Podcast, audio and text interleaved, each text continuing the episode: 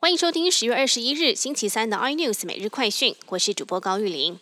国内焦点：军情局惊爆共谍案，一名退役少将与两名退役上校涉嫌在二零一三年至二零一七年间被中国国安人员吸收，多次前往对岸并提供情资。检方依国家情报工作法以及国安法约令两人交保，其中一人生涯禁见。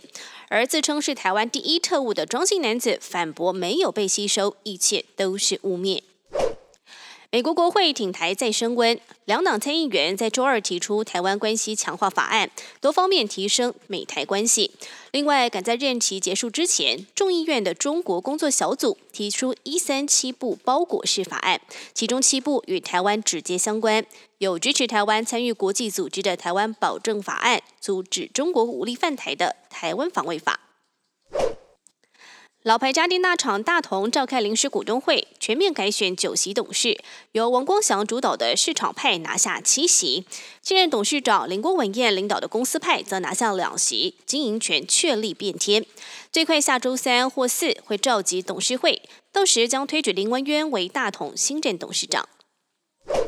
受到武汉肺炎疫情影响，香港国泰航空集团正式宣布企业重组，整个集团会削减大约八千五百个职位，占正常人力的百分之二十四。旗下国泰港龙航空即日起停止营运。数据显示，国泰航空与国泰港龙九月合共载运四点七万人次，比二零一九年同期暴跌了百分之九十八，换算每日载客只有一千五百六十八人次。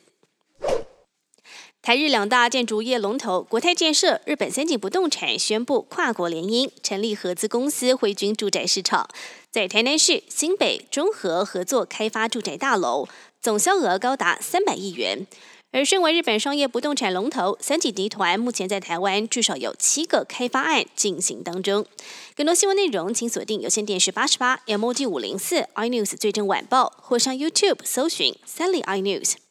感谢台湾最大 Podcast 公司声浪技术支持。您也可以在 Google、Apple、Spotify、KKBox 收听最新 iNews 每日快讯。